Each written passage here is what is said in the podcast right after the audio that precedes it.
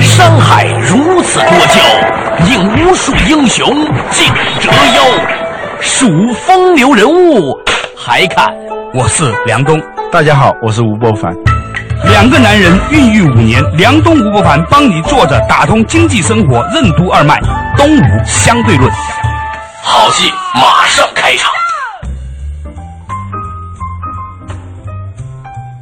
坐着打通经济生活任督二脉，大家好，欢迎收听《东吴相对论》，我是梁东，对面的依然是二十一世纪商业评论发现人吴伯凡，老吴你好，大家好。较早之前，我们谈论一个话题啊，说现在的得女人者得天下啊，移动互联网呢已经越来越清楚的体现出来了女性在这个时代的优势，她们爱分享，爱体验，嗯，爱传播，甚至呢爱和大家一起去集中购买一些东西，这样的一些女性特质呢。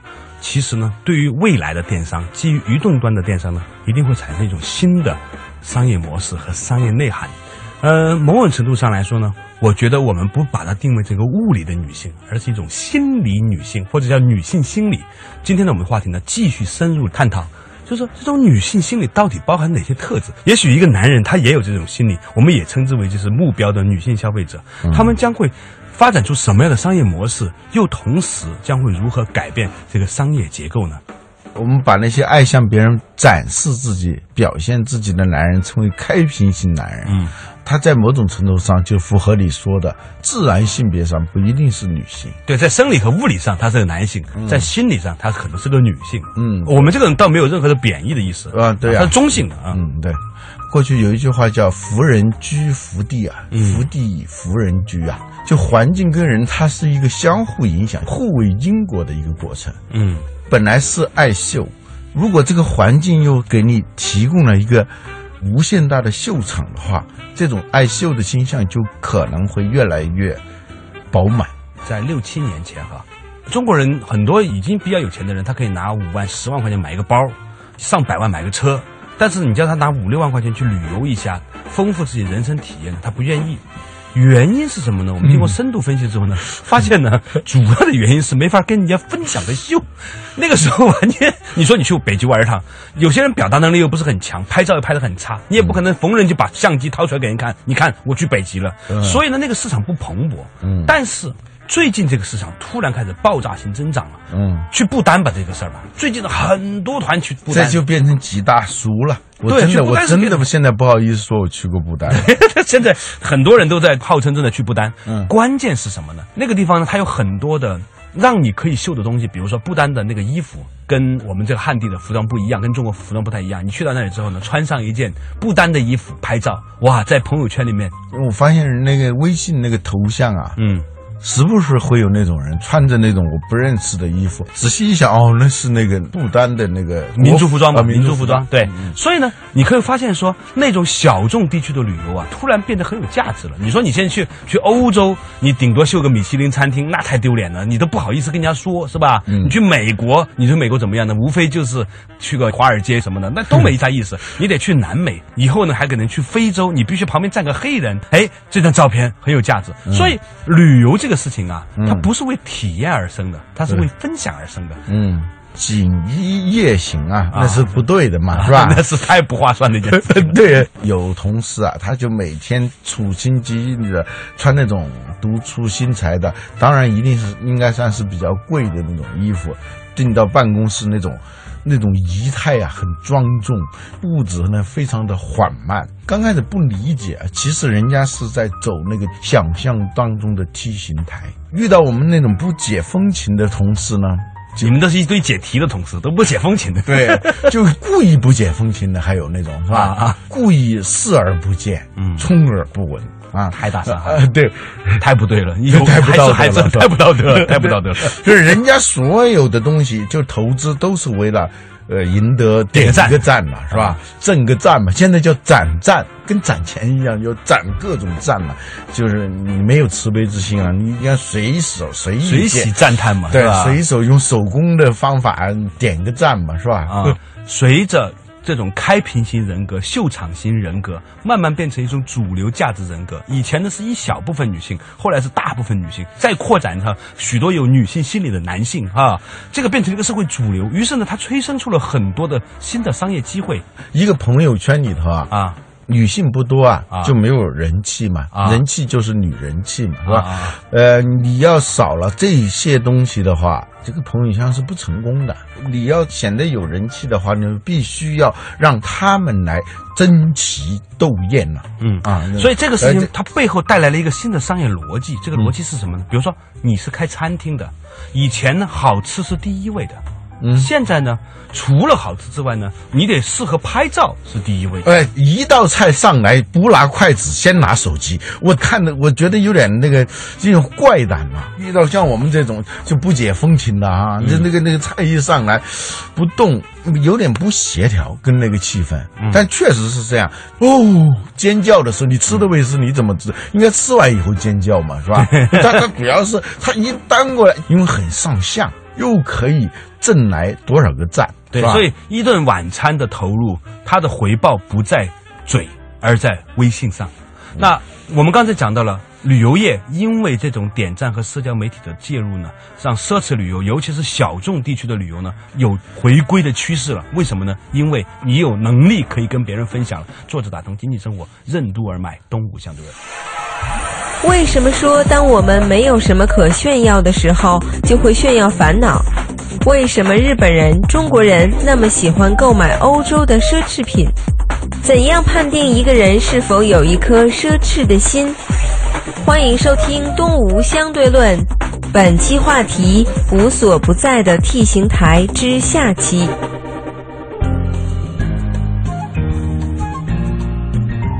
作者打通经济生活，任督二脉。大家好，欢迎收听《东吴相对论》，我是梁东，梁某人。对面的依然是二十一世纪商业评论发行人吴伯凡，老吴你好。大家好。今天我们讲到这个话题啊，就是所谓的女性心理人格啊，当然它是一个中性的词哈，有些男性他也是一个女人骨子里。那么他们呢有一些可爱的冲动，有一种开屏型人格，喜欢分享与秀。当然有高级别的，有一些低级别的。总而言之，本质是一样的，是吧？比如炫耀说我代表什么什么，你炫耀智慧和炫耀衣服，本质上是一样的，是吧？，对对，秀那些美食、秀美景美景。秀可怜。拉罗斯福科说的：“当我们没有什么可炫耀的时候，我们会炫耀我们的烦恼。” 这话很深刻啊，这话很深刻啊，就是呻吟体嘛，就各种呻吟嘛，是吧？那么我们今天讨论的话题是这一种的人格怎么样将会改善我们的产业？比如说那种小众地方的，像不丹呐、不是阿根廷的，秘鲁啊，那种具有视觉感的那种目的地。在同样的成本之下，它就比去欧美呢要多出二十五个 percent 的秀值哈。你知道那个不丹有多贵吗？对呀、我当然知道了，我去了多少次了，我。每天要交一百五十美元，那叫资源污染税，那是根本就是没有任何门票那是门票，对你进去的门票，每天都交门票，一百五十美元的那个门票，而且还不算其他消费，是吧？啊对对。那么对旅游是这样，对餐饮也是这样，这种人格，哎，你说这个奢侈行业啊，对，尤其是所谓的奢侈旅游、嗯啊，本来奢侈呢，它是一定是少数人的，嗯不可能都奢侈嘛。都奢侈的时候，那肯定不能叫奢侈嘛，那是大排档，是吧对？尽管可能价格高一点而已。对，有一本书啊，就一个欧洲人写的啊，嗯。他说为什么日本人、中国人那么喜欢购买欧洲的奢侈品？嗯哼，它有各种原因呢、一个是经济发展的原因，过去呢它比较落后，嗯。一下子有了很多钱、啊，他要从外在形态上标识出自己的消费升级、啊，这是一个。还有一个呢，就是说，无论是日本还是中国，这个人口很多，嗯，这个人口很多就意味着那种竞争啊非常的激烈。对，呃，那个欧洲小镇上你是看不到任何竞争的意向的。我去过一个那个莱茵河边一个小，哎呦，我说这个真的回到了我小的时候啊，嗯就是那种竞争与那个地方毫无关系与世无争，小国啊寡民。，对，但就是我们人特别多的时候啊。他就有那个出其内拔其萃的那样一种冲动，人少的时候，这个冲动是不强的。他因为这个高密度的城市，在日本、亚洲啊啊，都是那种高密度的这种城市，这种城市里头。你很容易就变成一个路人甲、路人乙，而且呢，我们跟陌生人打交道的机会频次要比欧洲人多。嗯，首先，他人口就少嘛，那就来回来去都是那些圈里的人。人在陌生人面前，他有一种冲动，就是怕人低看自己。嗯，当然了，在熟人圈里头呢，由于我们竞争的激烈，我们也怕别人低看自己。但是呢，要让别人高看呢，他用一种现实的办法是很难解决的，因为竞争很激烈嘛。除了经济上的优越感、文化上的优越感，他是很难一一下子能够就以一种直通车、快速通道能够达到这样一种优越感。所以穿奢侈品。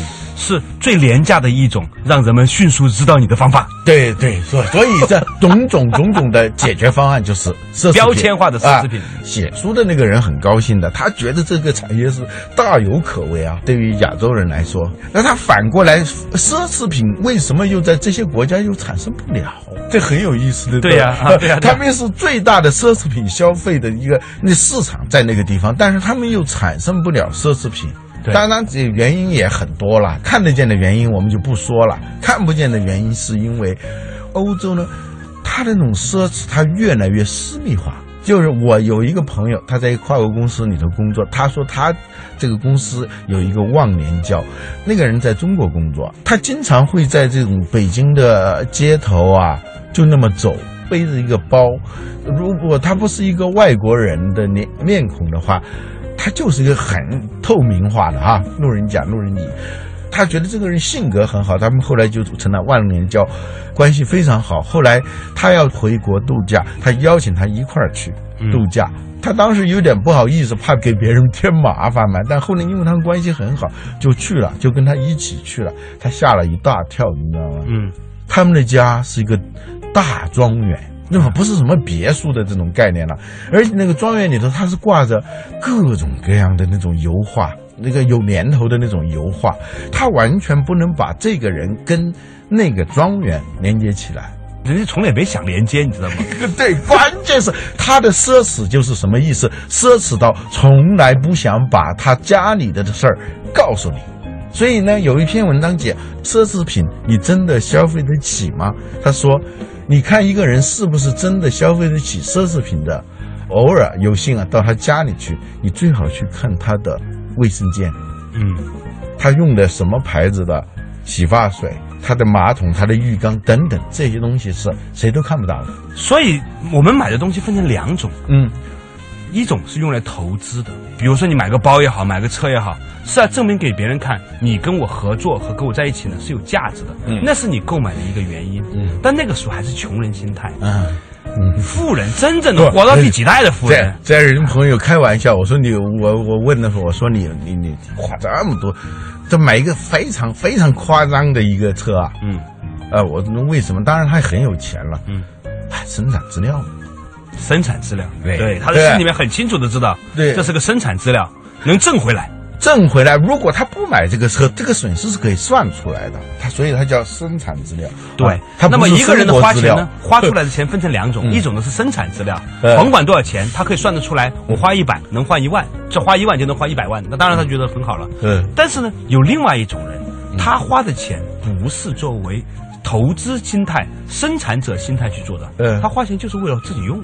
像你说刚才说的卫生间里的东西，那都是自己用的。嗯，这个呢，才能真正的体现出这个人他的内心的这种 富足的程度吧。啊，我觉得他拥拥有一颗奢侈的心。对，如果有一天，当我们发现人们已经开始在秀这些东西的时候，那这个社会已经到了你不能理解的地步了。作者打通经济生活任督二脉，东吴相对论。什么是人格化商品贷？开平这种正在崛起的商业力量，将对旅游、餐饮、服装等行业产生怎样的影响？为什么说心有多大，T 形台就有多大？欢迎继续收听《东吴相对论》，本期话题：无所不在的 T 形台之下期。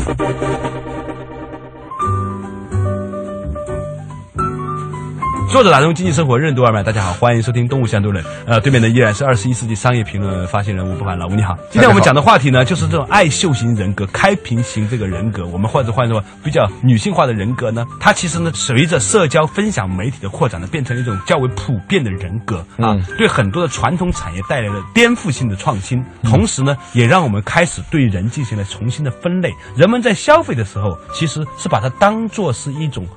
一种生产资料投资的呢，还是或者是一种伪生产资料，他以为可以提高他的个人品牌呀、什么是所谓的那种生产力？不一定啊不一定但是他是按照他这么想的，对 这么想的。另外一种人呢，他其实是真正的把自己当成了一个消费者，他买的东西为了给自己用，嗯。不是为了给别人秀。所以呢，我认为前者型的人呢，他把自己当做了一个消费品，他用别的东西呢来提升这个消费品的价格，以你至于有一天可以卖一个更好的价格。你。无意当中说一个很深刻的一个概念，你知道这个有专门的说法的，是什么？叫人格化商品贷，嗯。就是这个人啊啊。他不是个人，啊。他是一个长长得像人的一个商品袋。啊它，包装袋 bag 啊，对，它是个纸袋子，袋子里头放各种各样的东西，或者它的价值呢，就是在这个袋子里头装的那种种奢侈品，它这个东西是要待价而沽呃，的它是是要秀的。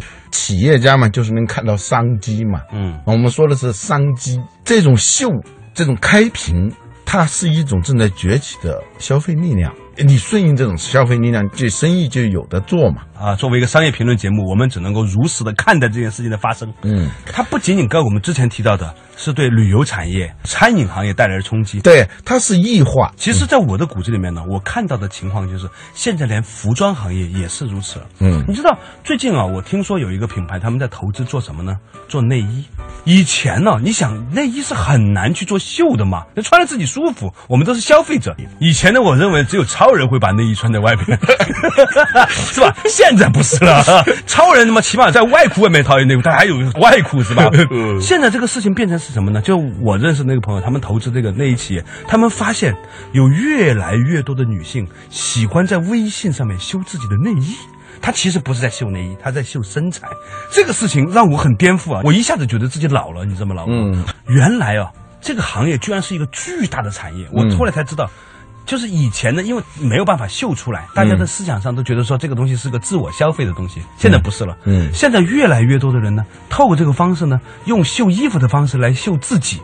其实我觉得在背后就把自己物化了。你这个道德评价不要做这种这种。对，我想说的就是，我有意无意说明你老了嘛。对，说明我老了，你知道吗？过去说人心有多大，舞台就有多大，真现在它变了，心有多大，T 形台就有多大。这倒是真的。现在由于秀场文化呀，完全渗透到我们手机上了。中国几亿个智能手机每天在秀，所以呢，从以前的彩妆、秀旅游景点、秀食物。现在变成了秀内衣这件事情啊，我前两天看了一个一个分析，还挺挺深刻。这是一个九零后的一个创业的年轻人，他说了一句话，他说：“你们六七十年代的人啊，啊、没有什么信息，所以呢，你们觉得呢，尽可能的沟通人们的信息是很重要的。嗯他说，对于我们来说，我们这个八九零后生长的一代啊，基本上没有太多的隐私的，所以呢，我们呢一开始的时候就觉得什么东西都可以秀，也许有一天会出现一种对我们隐私的保护的机制，比如说月后祭坟这件事情很火。现在的那些互联网大佬说，他都不理解为什么这个月后祭坟那么火。其实呢，我们必须要了解到新生代的年轻人，他们活在一个什么都可以秀的时代，嗯所以有很多我们认为不能秀的东西，对他们来说是没有挑战的。那另外一方面，有一些东西呢，你如果能够保护他的隐私，也许认为是一个价值，但这是后话了。重点是。在现代这个社会，有许许多多的人已经不像我们这样认为有些东西可以秀，有些东西不能秀。在他们认为，绝大部分东西都可以秀。我们的社会是有点匪夷所思的，对呀、你会觉得很无聊，把无聊当有趣。而反过来看，那什么叫无聊？我们就是觉得有趣而已，不仅有趣，而且是而且有价值。在广州，曾经发生一件事情，有一些人呢，老喜欢跳广州那个起义桥还是人民桥上往下跳，你知道海？印桥吧？海印桥。对然后呢，广州电视台就老是直播。有一次发生一件事情，嗯，有一个人又跑到那个桥，准备往下跳的时候呢，下面那个看摊儿那个大爷，好像卖冰棍儿还是什么什么大爷呢，上去把那个人踢了下来，你知道吗？后来呢，大家说这个人有蓄意伤害罪，就问他你为什么把他踢下来？大爷说，我刚开始的时候有人爬桥啊，我总是劝他们。劝他们下来。结果这些人越跳越有瘾，这大爷就很烦。他说：“这些人一跳桥吧，就要把那个桥堵住，下面接着他，然后呢，交通就堵塞，很讨厌。”他说：“你要跳不跳？干脆我把你踢下来算了。”我当时觉得很震撼。就有些时候，我们的不管是批评还是表扬，对这种事情的暴露，哈，最终的结果是很多人觉得，诶，这个东西还不错哟。王尔德说过一句话：“当一个东西被认为是邪恶的时候，啊它就永远有魅力；只有当这个东西被认为是庸俗的时候，它就不再流行。这 我很生气，老吴，我讲那么多，你又引用名人名言。当你说这东西不好的时候，它真的是很有魅力的，这可以化成商业法则的，你知道吗？有个什么牛腩说很火，据说呢那个东西很难吃，但是呢它很火，很难吃很火，觉得很困惑的时候，说明你是六零后或者是七零后，不了解这个无处不在的移动互联网背后的无所不在的 T 形台。这个东西啊，这个端出来的时候端出来的时候啊，它极适合于拍照的。而且呢，他通过这种炒作呢，就是我也算一个，我加入到这个行业里头来了，我终于吃到了什么什么什么。所以你要毁灭它呀，不是把它搞得有多邪恶，呃呃，应该把它搞得多庸俗。所以呢，呃，我们今天讲的这个话题，一方面无所不在的秀场啊，引发了一种开屏性人格的出现，而它呢，也会对所有的行业进行一番改造。一个行业如果不能秀呢，似乎呢就没有生机了对。但是这个话题如果再往下延伸的时候，我们就发现它既给我们带来了绚烂，也带来了短命。那一些被过度开发的秀的这种产业对，必将会迎来一波最后的反思。这个反思就是什么叫几大熟？你知道吗？过去说北京几大熟，啊？什么后海泡吧，它在形成几大熟共识之前，它曾经是一个非常新潮的、非常高大上的一种消费。过度的展示、过度的秀和晒，它一定会从无比流行到无比不流行，从很硬到很 out。也许突然有一天你会发现，什么都不秀，才能够真正展现出你的实力。但是关键是你有没有充分的心理准备，让自己变成如一个如此高傲的而默默无闻的人呢？这个背后又带来了一个什么样对于我们真正的价值的回归的体会呢？这个事情可能以后呢，我们会跟大家慢慢的再深入去探讨。但是每一个在秀的人，你都一定在秀的时候清晰的要意识到这一点，你所秀的都是你真正匮乏的东西。好了，感谢大家收听今天的《动物相对论》，我们下期同时见再见。本节目由二十一世纪传媒制作出品。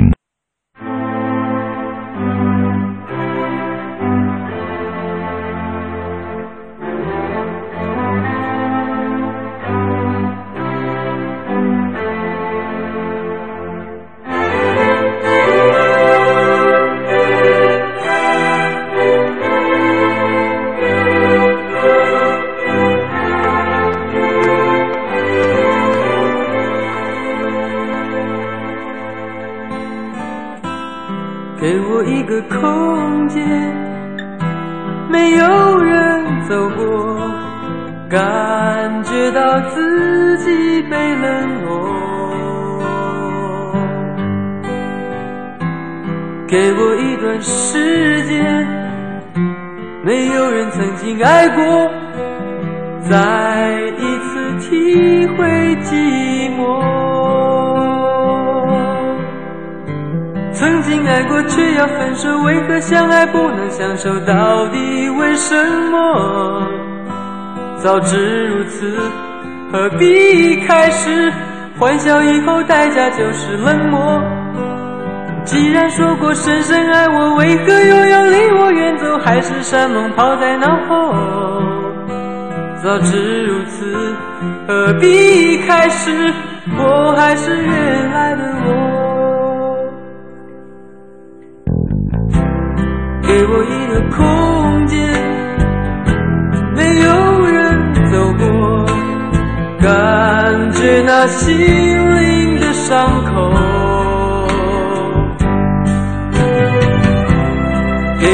的世界，勇敢的面对寂寞，再一次开始生活。曾经爱过却要分手，为何相爱不能相守？到底为什么？早知如此，何必开始？欢笑以后代价就是冷漠。既然说过深深我，为何又要离我远走？海誓山盟抛在脑后。早知如此，何必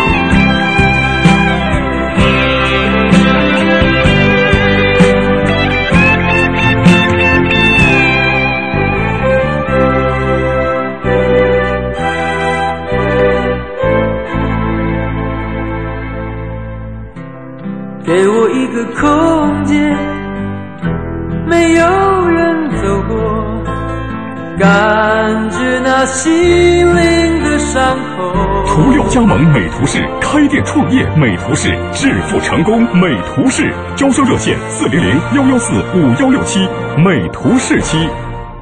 经常站在落地窗前，俯瞰整座城市，品味简约时光。每一次举目。每一次眺望，我都在见证这座城市的繁华。喧嚣背后，闭上眼睛，给双目一点时间，给自己一点空间，随心所欲，易动易静，保护眼睛，从心开始。A 股市场迎来创新业务大时代。市场，由于现在受期指，包括以后像个股期权即将推出的港通非常多的外围因素的影响，与时俱进，投资者需要新思维。现在呢，我们更需要紧紧的跟随这些创新业务的步伐，对市场呢有一个重新的认知。江海证券资深投资顾问张乃一主讲，八月二十六号至九月二十六号，每周一课。交易实况俱乐部视频课程第二季，走出 A 股的围城。用 QQ 搜索服务号八零零零六三零三九，加入央广交易实况俱乐部，即可体验尊享服务。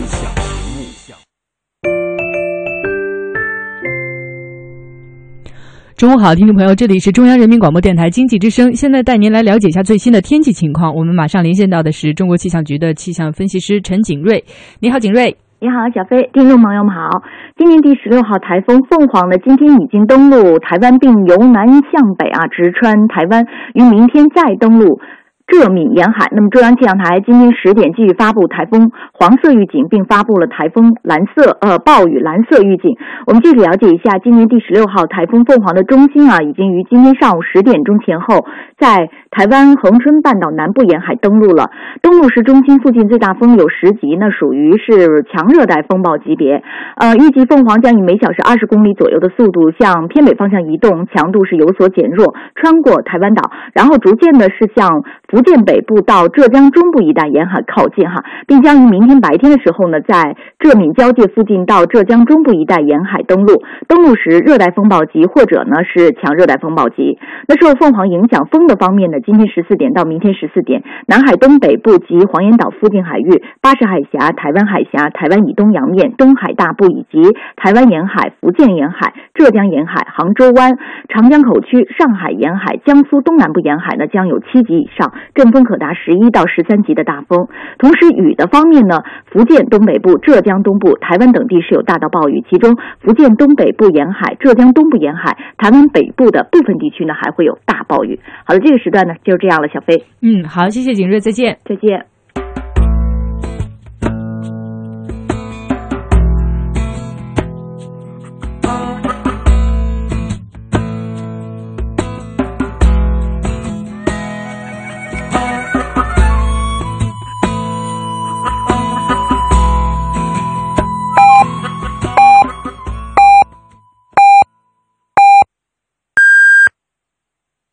北京时间十二点整。